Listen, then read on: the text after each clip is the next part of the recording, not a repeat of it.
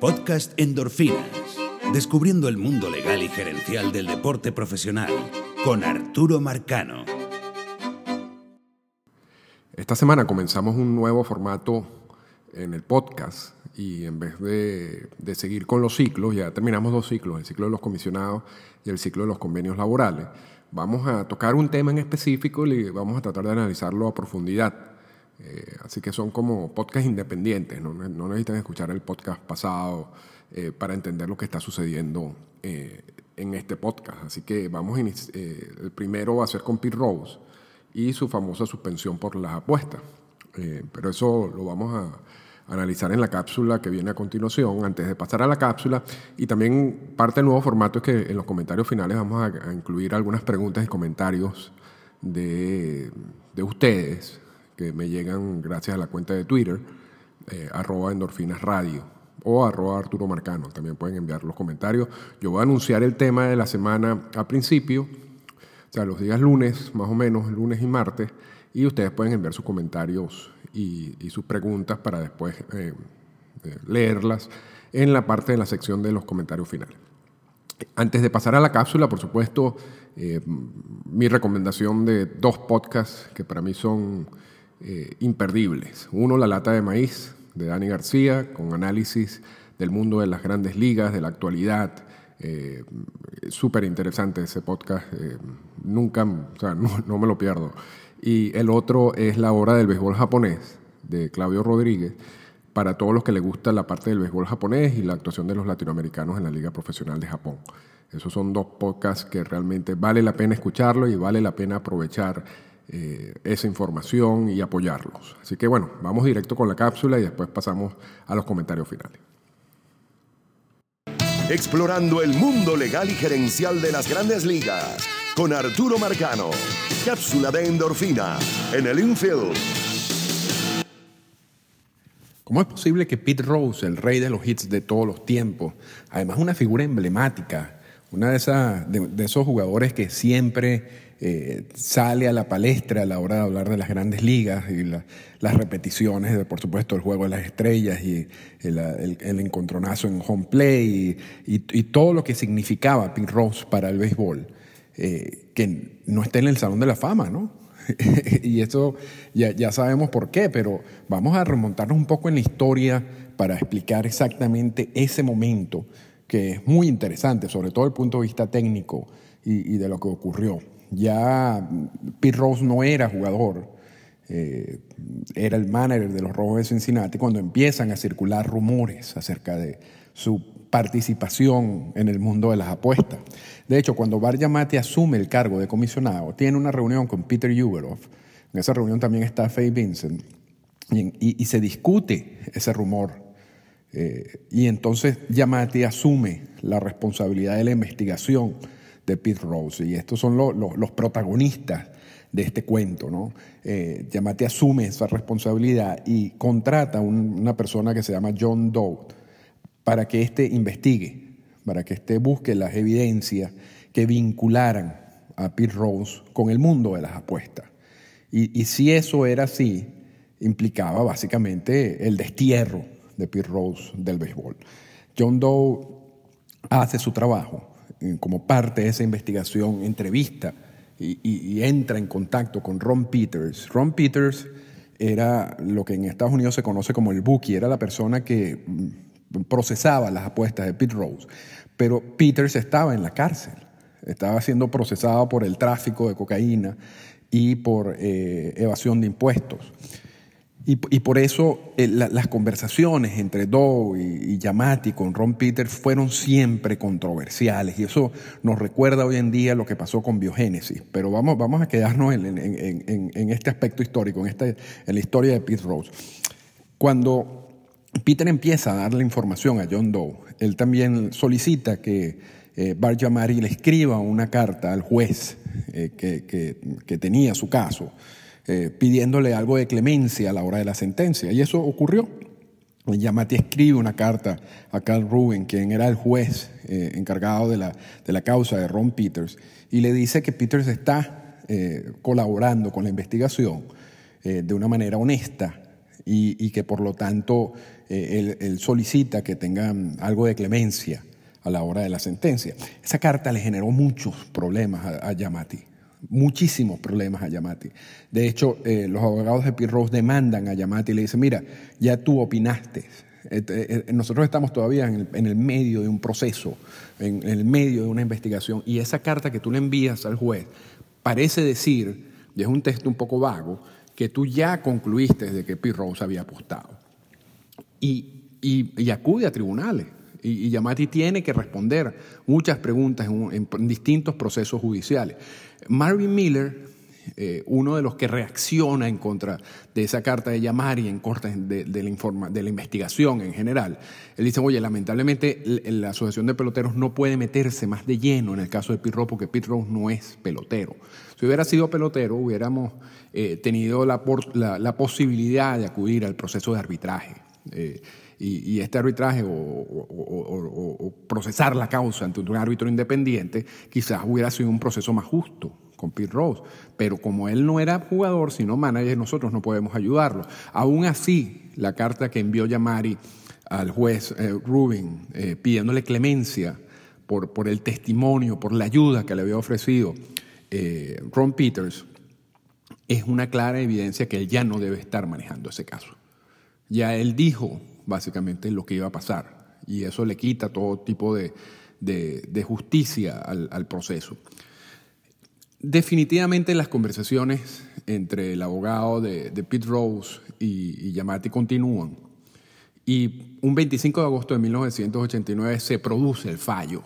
Eh, Yamati eh, eh, pide una solicita una rueda de prensa y allí explica que debido a esta investigación que duró mm, básicamente seis meses y donde se invirtieron casi tres millones de dólares, él concluyó que, que Pete Rose sí había apostado y por lo tanto lo suspende de por vida. Y ese de por vida es entre comillas, porque estas suspensiones de por vida realmente no son de por vida.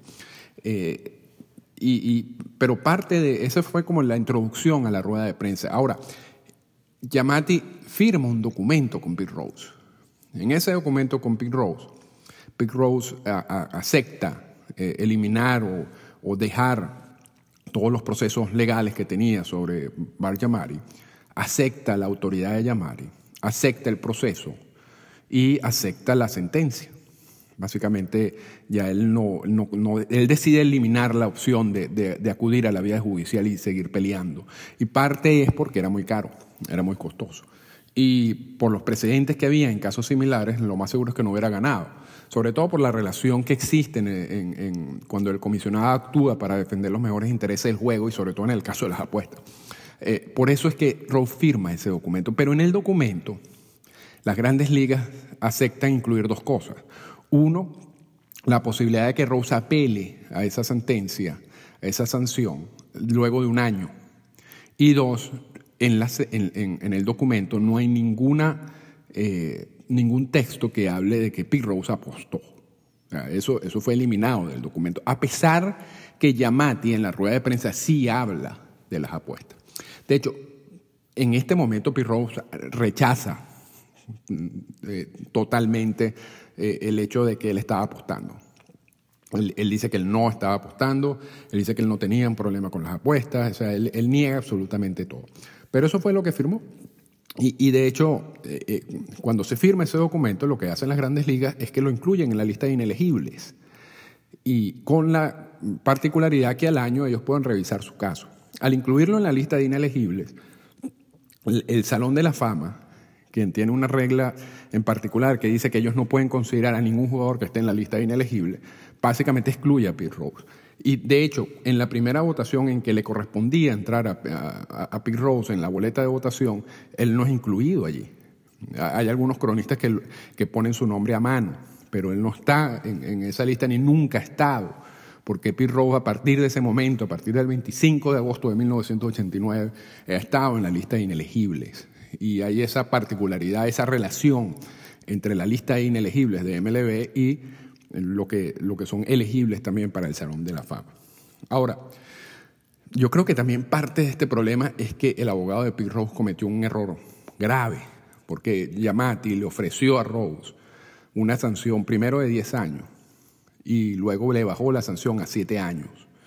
Eh, eh, si Robo hubiera aceptado eso, a los 7 años hubiera salido ya de esta lista de inelegibles y hubiera sido elegible para el Salón de la Fama, elegible para un puesto en cualquier equipo de grandes ligas. Es básicamente igual que pasa cuando hay un pelotero que, por ejemplo, viola la, política antidopaje. Una vez que cumple su sanción, vuelve al, mundo real. Pues no, no, no, no, tiene nada que, que, lo afecte. Ya cumplió su condena.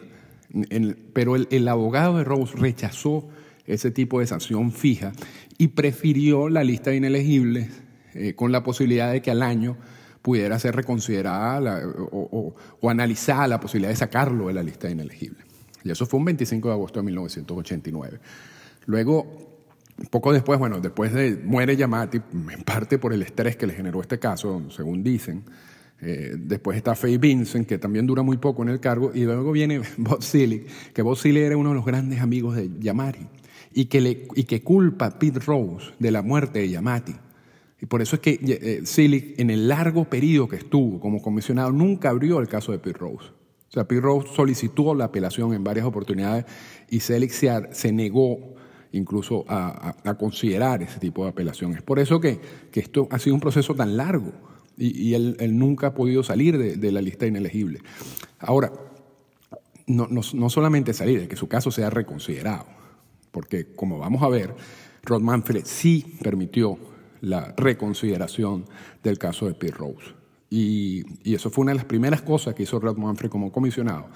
Y en su carta, luego de haber respondido, de hecho, una semana anterior a esa decisión, el caso de Joe Chusley Jackson, que Joe Jackson había sido parte del grupo de jugadores que había sido incluido en la lista de inelegibles por el juez Landis, el caso de los Medias Negras de Chicago, y ese caso había sido tratado de apelar en varias oportunidades. Ahora la familia de Joe Jackson, luego de haber fracasado eh, en una apelación que hicieron ante el mismo Yamati y luego ante Faye Vincent, le pide a Manfred reconsiderar su caso porque hay pruebas que parecen eh, no excluir, pero eh, darle cierta eh, posibilidad de que, de que Joe Jackson no está tan involucrado en, la apuesta de los Medias Negras de Chicago debido a su, a su, actuación en la, en la, Serie Mundial.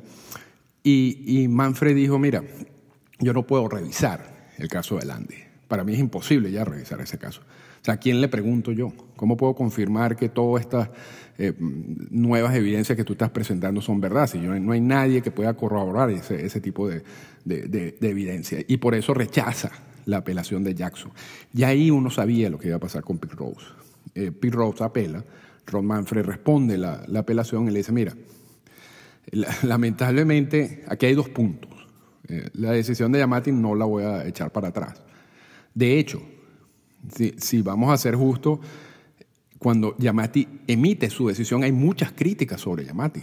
Se le dice que él estaba exagerando, de que eso era mentira, de que él solamente tenía como pruebas la palabra de un criminal. Eh, resulta que con el tiempo Rose acepta que él apostó. Incluso en, cuando uno va a festivales de memorabilia eh, y está Pete Rose, él, firma diciendo yo aposté en el béisbol. O sea, que la, investigación de Yamate, aun cuando se basó en un criminal, en la palabra de un criminal, tenía razón. Y, Manfred le dice, yo no, yo no voy a echar para atrás eso, tú sigues en la lista de inelegibles. Pero lo que nosotros no vamos a hacer tampoco es, eh, esto es una decisión de MLB. El, Salón de la Fama tiene la potestad de, de poner sus propias reglas. Hasta ahora ellos han aceptado que un jugador en la lista inelegible también es inelegible para el Salón de la Fama. Pero eso es un problema del Salón de la Fama, eso no es problema mío. Y el Salón de la Fama hasta ahora no ha hecho nada al respecto.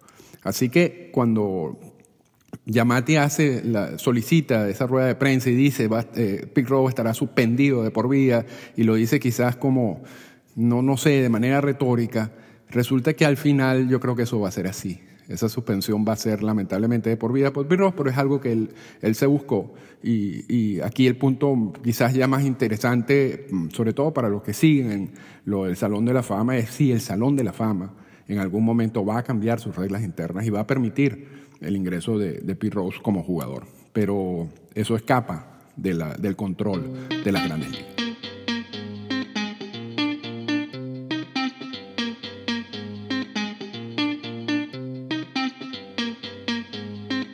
Comentarios finales.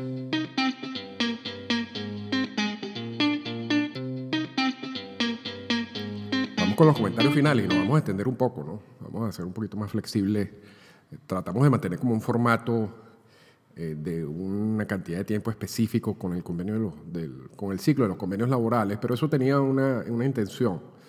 Eh, fue hecho a propósito, porque es que es- realmente ese es un ciclo un poco pesado, un poco complejo en, en cuanto al material que, que- que estaba ahí, que, que tratamos de presentar, y no queríamos extendernos demasiado para no confundir más. ¿no? Y por eso tratamos de, de mantener ese podcast alrededor de unos 20 minutos, unos 16, 17 minutos. No, no, no, quisimos irnos más allá de eso, pero por, por esa misma razón. Ahora, este, este es un tema que uno sí se puede explayar si se quiere, ¿no? sobre todo el caso de Pete Rose. Ya, ya en, en- en la, en la cápsula más o menos están todos los detalles y los datos sobre lo que sucedió en su caso, ¿no? sobre la investigación, sobre la, eh, la sanción, la, reacción de Pete Rose. Y quizás lo que podríamos agregar hoy en día, antes de pasar a las preguntas, eh, es que cuando surge ese caso, realmente los dos protagonistas del, del- problema tenían, o sea, primero estamos hablando de Pete Rose, quien era la, la figura del béisbol, si se quiere. Aun cuando en ese, en ese momento era manager nada más de los Rojos de Cincinnati, pero seguía siendo una, la cara del béisbol, la, la persona de, o sea, que uno más asociaba con el mundo del béisbol en ese momento. Y por otro lado tenemos un comisionado nuevo, Bar Yamati. Eh, Yamati, a pesar de que había sido el presidente de la Universidad de Yale, de que había eh, también mm, ocupados ya cargos en, en la liga, era nuevo y, y era una figura del comisionado que venía de Boy Kyung, que estuvo mucho tiempo en su cargo y que ejerció, si se quiere, eh, mucha influencia a nivel de medio, a Peter Uberoff, que era también una figura reconocida, y ahora un Bar Yamati que en términos generales, para el, para el público en general, era una figura desconocida. Y viene este nuevo comisionado y empieza una investigación en contra de Pete Rose. O sea, lo que estoy tratando de, de hacerlos entender es que esta investigación y la sanción generaron mucha reacción negativa en los medios de comunicación. Y en parte es por eso. O sea, un comisionado nuevo, no muy conocido, que agarra y, según la prensa de ese momento, según personas también como Marvin Miller, como otros, eh, agarra la- una, una especie de vendetta en contra de Pete Rose y termina suspendiéndolo. Y en ese proceso negocia con, con criminales, envía cartas que no debía enviar, hace comentarios que no debe hacer. eh, en fin, cua- cuando surge la sanción, cuando anuncian la sanción de Pete Rose, por supuesto la reacción de los medios de comunicación en general y mucha de la información que uno manejó en ese momento en la prensa, que era lo que uno- la, la opción principal para uno, para leer, eh, realmente no decía todo el cuento. Bueno, em- empezando porque Pete Rose negaba su participación en las apuestas. Entonces realmente era una especie como la palabra de Pete Rose, que era santa palabra, contra la palabra de Bar Yamari, quien nadie sabía quién era Bar Yamari. Y, el- y la investigación de Doe, basado en, la- en los comentarios de Ron Peters, que era un criminal, que era un tipo que estaba en la cárcel por tráfico de cocaína y por evasión de impuestos. Y, esas eran las pruebas principales que están sacando contra su majestad Pete Rose. Eso nunca, nunca en ese momento, o sea, eh, la gente estuvo de acuerdo con la decisión de Yamati, eh, muchos decían que era una forma de, no sé, un castigo a Pete Rose, eh, que, que no tenía sentido, eh, incluyendo grandes cronistas de la época. La realidad es que independientemente de si Yamati que sí cometió errores y quizás no, mm, no era como la mejor primera decisión que ha podido tomar, lo que pasa es que le, tocó así. Eh, la realidad es que la investigación de Yamati estuvo bien y, con el tiempo Pete Rose acepta su- sus apuestas. Y no importa si había apostado o no eh, a, eh, o a, su equipo eh, o había apostado en contra. Realmente tú no puedes apostar. Siendo jugador o siendo manager. Eso es una, eso es una regla. Y la consecuencia de la regla es que tú, o sea, podías entrar en la lista de inelegibles, como en el caso de Pete Rowe, o podías ser sancionado, como, como lo decimos en la cápsula, y se le plantearon unas sanciones a Pete Rose, y el abogado no la quiso aceptar. Entonces, el tiempo le ha dado la razón a Yamati, a la investigación. El tiempo, mm, lamentablemente, ha, revelado un poco lo, lo, que sí estaba ocurriendo con Pete Rose. Y Pete Rose, sin ir más allá en detalle, que si reconstruyó su vida, que si no colaboró luego, eh, todos son puntos importantes eh, que también podemos agregar, pero yo creo que al final es, tú no podías apostar siendo manager de, un equipo de béisbol. Estaba prohibido hacerlo. Y eso involucraba una sanción dura, la sanción más dura que hay eh, en el béisbol. Eso no tiene pele, eso no tiene realmente otra explicación. La, gran duda era si Yamati había cometido un error en su investigación y el tiempo le dio la razón. Así que yo creo que eso, em, es, eso es para complementar un poco lo que, lo que estábamos diciendo en la cápsula. Vamos a pasar entonces ahora a algunas de las preguntas que nos llegaron por vía Twitter. Eh, la primera, Francisco Lestón, nos dice que a Rose también se le acusa de mantener relaciones sexuales con una menor de 16 años en los años 70, perjudica esa más su posición ante MLB. Bueno, no, no, no conozco específicamente el caso, no sé si es verdad o es mentira, pero realmente no, no, no, no afecta nada. la suspensión de Rose es por apostar y, y, su inclusión en la lista de inelegibles es por apostar. Eh, o sea, que, que, ha hecho otras cosas peores eh, no van a empeorar su situación, porque realmente su situación es la peor que puede haber. Y es, estar en una lista inelegible donde no puede, ser no puede ni siquiera participar en eventos organizados por MLB sin permiso del comisionado. Así que yo no, yo no creo que eso va a, tener, sí, si fue verdad o algún, algún tipo de implicaciones adicionales a, su caso. Manuel eh, Bacar nos dice, ¿crees que algún día Pete Rose será perdonado y podrá así acceder al Salón de la Fama? Lo, lo dijimos, y saludos Manuel, lo dijimos en la cápsula. Yo no creo que sea perdonado. Ya Manfred eh, hizo una apelación, o sea, resolvió una apelación y dijo, mira, yo no, yo no te puedo sacar la lista de inelegible. Ahora, como también lo, lo decimos en la cápsula, él abrió la posibilidad de que el Salón de la Fama eh, modifique sus reglas internas y permita la inclusión de Pirro como jugador. Eh, él dice que MLB no tiene nada que ver con eso, que, eso es una decisión del Salón de la Fama y que si ellos quieren incluir a, peloteros, jugadores que están en la lista de inelegibles, eso, eh, MLB no se va a meter en eso. Ahora, que pase, no sabemos. Yo creo que no. Porque aunque Manfred diga que MLB no tiene mucha influencia en el Salón de la Fama, sí lo tiene. Eh, otra de Manuel Bacar cree que Pete Rose debe acceder al Salón de la Fama, ya que es imprescindible en la historia del béisbol, tanto en lo bueno como en lo malo. Yo, yo creo que sí. O sea, yo creo que el Salón de la Fama, y lo vamos a tocar después con el caso de Barry Bonds y con el caso de Roger Clemens, tiene que sincerarse un poco para saber exactamente qué es, pero eso es un tema que lo podemos dejar para luego. Pero evidentemente que como jugador, Pete Rose debería estar en el Salón de la Fama aunque después le ponga una nota que diga que apostó, que está en la lista de inelegibles, etcétera, etcétera. Pero, pero eso es un asunto del Salón de la Fama que podemos discutir eh, después. Ángel Luis Carrillo, eh, nuestro amigo, nos dice, si el escándalo de los White Sox, eh, ¿crees que las apuestas tendrían, sin el escándalo de los White Sox, ¿crees que las apuestas tendrían mala fama en MLB? Yo sí creo, Ángel. Evidentemente, y es importante la pregunta porque nos permite revisar un poquito históricamente qué es eso. Eh, las apuestas siempre han estado relacionadas con el mundo del béisbol, sobre todo al principio de las ligas. De hecho, habían secciones para apostadores en, en cada uno de los estadios. El problema que también se lo buscaron los dueños de equipo es que era un momento donde los salarios eran muy bajos los equipos tenían, no tenían la posibilidad de declararse agentes libres Y dentro de, ese, de esa situación de estrés económico, los apostadores vieron la oportunidad de acercarse a algunos jugadores, ofrecerle dinero a cambio de, que estos participaran en, en, no jugar bien en un determinado partido, perder algunos juegos, etc.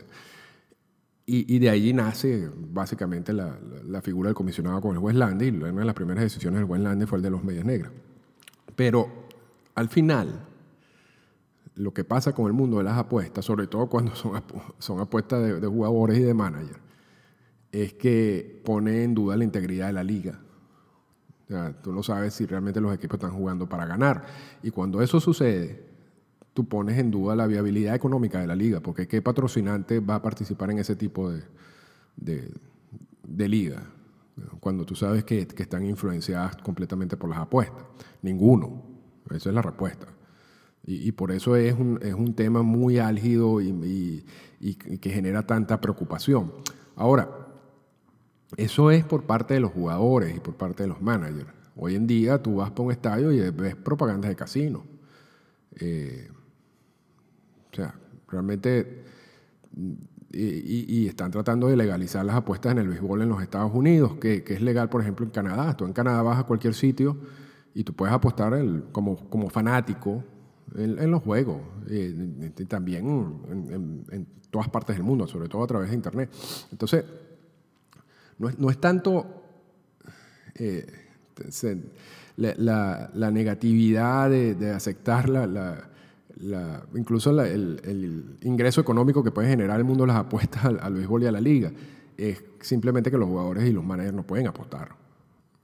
porque, repito, ponen en duda la integridad de la liga. Eh, saber si los jugadores están jugando realmente para ganar o no. Y eso y eso, una liga así no puede existir, pues, básicamente. Eh, Andrés Alvarado nos dice, podría ser un comparativo entre el Rojo con algunos jugadores de la maquinaria roja, como Bench, Concepción, Morgan Griffith. La verdad que el, el podcast no, no, está dedicado a eso, está dedicado más a los aspectos legales y gerenciales de las grandes ligas. Así que, eh, Andrés, eh, te debemos esa o, te sugiero que hagas este tipo de preguntas en otro podcast que, estén más enfocados a esa parte ¿no? de análisis estadístico. Quizás escríbele a Dani García en la lata de maíz, él seguramente te va a dar una buena respuesta. Eh, Manuel otra vez dice, ¿alguna vez propuso el sindicato de jugadores que se diera alguna retribución extra a jugadores que no han llegado a la agencia libre para tener, por obtener votos del San John, MVP o, o, novato del año? Eso es otro tema que lo, lo, vamos a, lo vamos a analizar y es la parte de los incentivos en los contratos.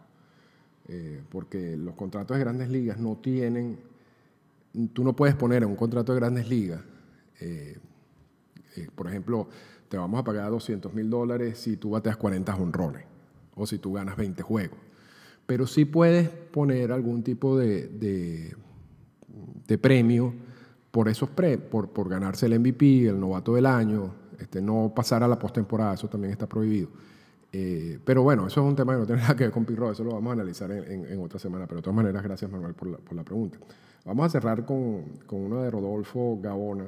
¿Qué posibilidad tiene de conseguir el perdón? Y si crees que tendría un mal precedente para la liga en el caso de que lo perdonen este, sobre Pete Rose. Repito, yo no creo que lo vayan a perdonar. Yo creo que su, su mejor oportunidad lo tuvo con Manfred. Se sabía que con Selig no lo iba a tener porque Selig y lo decimos en la cápsula, era gran amigo de Yamari. Y culpa a Pete básicamente de la muerte de Yamari. Entonces él no iba a, ir en contra de la decisión de Yamari, ni siquiera abría el caso.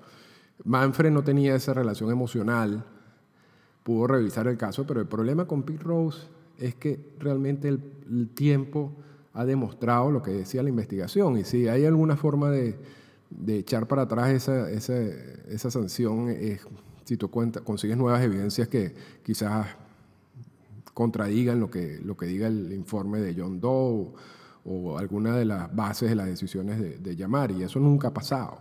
Y perdonarlo no creo, lamentablemente. Ese es el, este es el pecado, el peor pecado que puede cometer un jugador o un manager.